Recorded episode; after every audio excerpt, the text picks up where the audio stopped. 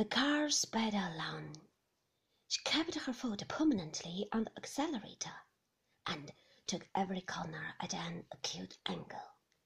Two motorists we passed looked out of their windows outraged as she swept by, and one pedestrian in the lane waved his stick at her. I felt rather hot for her. She did not seem to notice, though. I crouched lower in my seat. Roger goes up to Oxford next term, she said. Heaven knows what he'll do with himself. Awful waste of time, I think. And so does Giles. But we couldn't think what else to do with him. Of course he'll just like Giles and myself. Thinks of nothing but horses. What on earth does this car in front think it's doing? Why don't you put out your hand, my good man? Really, some of these people on the road today ought to be shot. We swerved into a main road, narrowly avoiding the car ahead of us. Had any people down to stay? she asked. No, we've been very quiet, I said. Much better, too, she said. Awful bar, I always think, those big parties. You won't find it alarming if you come to stay with us. Very nice lot of people around, and we all know one another frightfully well. We dine in one another's houses and have our bread, and don't bother with outsiders. You do play bridge, don't you? I'm not very good, Beatrice. Oh, we shan't mind that, as long as you can play. I've no patience with people who won't learn. What on earth can one do with them between tea and dinner in the winter, and after dinner? One can't just sit and talk.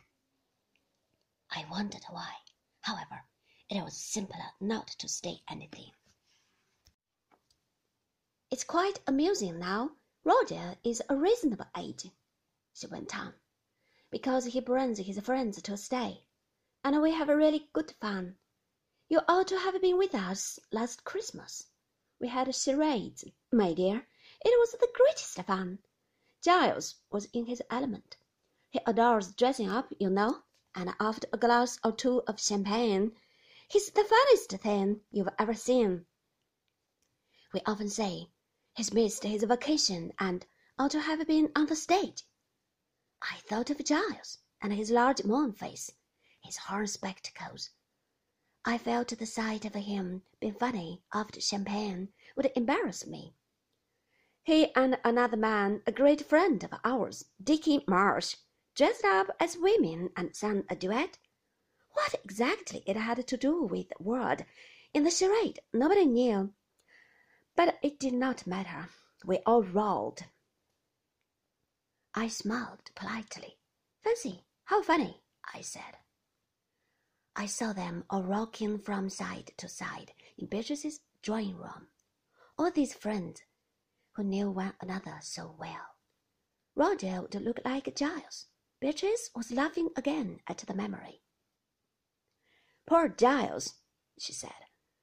I shall never forget his face when Dick squirted the soda siphon down his back. We were all in fits.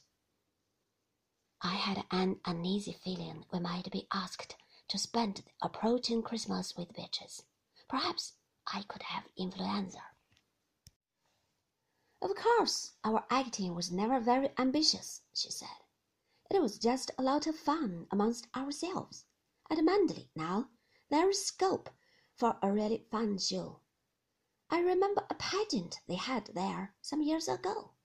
People from London came down to do it. Of course, that type of thing needs terrific organization. Yes, I said.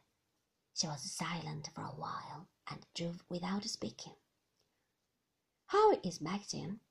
she said after a moment. Very well, thanks, I said. Quite cheerful and happy? Oh, yes, yes, rather. A narrow village street engaged her attention. I wondered whether I should tell her about Mrs. Danvers, about the man, Favell. I did not want her to make a blunder, though, and perhaps tell Maxim.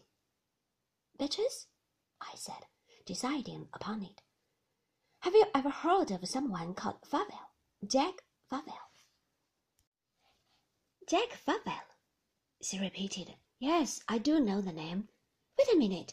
Jack Favell. Of course, an awful bounder. I met him once, ages ago. He came to Manderley yesterday to see Mrs. Danvers, I said. Really? Oh, well, perhaps he would. Uh... Why? I said.